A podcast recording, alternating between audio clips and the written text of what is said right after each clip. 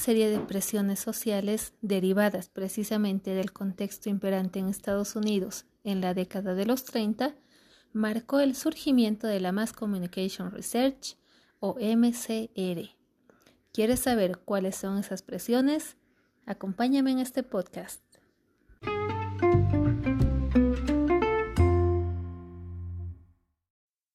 1 las necesidades planteadas desde los nuevos medios de comunicación de masas, primero la radio y posteriormente la televisión. Estos medios tenían un objetivo doble. Por un lado, conocer las formas de consumir el propio producto comunicativo.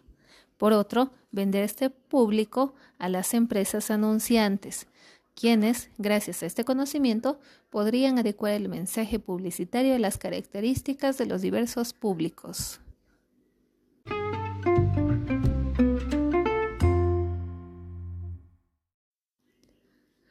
2. Factores derivados del contexto económico. El paso de un capitalismo de producción a un capitalismo de consumo se desarrolla bajo el fantasma de la sobreproducción, supuesta causa de la crisis de la depresión de los años 30. Se impulsa el estudio de los mecanismos que empujan a la población hacia el consumo de productos industriales y culturales, además a la detección de necesidades y mercados.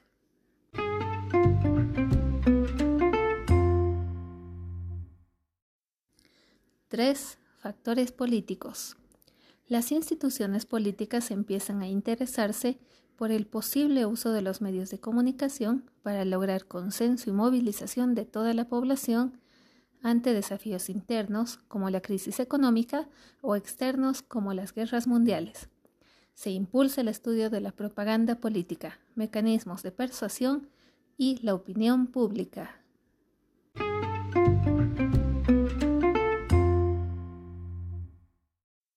4. La acción de diversas fundaciones de carácter privado, como por ejemplo la Fundación Rockefeller.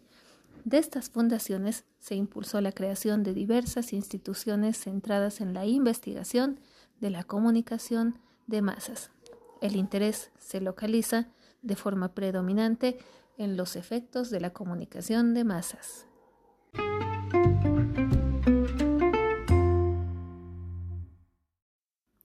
5. Demandas militares.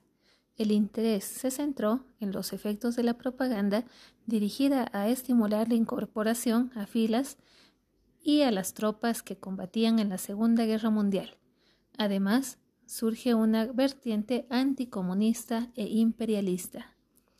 De esta forma, comienzan a destacar figuras en el ámbito de la investigación, como ser Laswell, Hovland y Schramm, entre otros.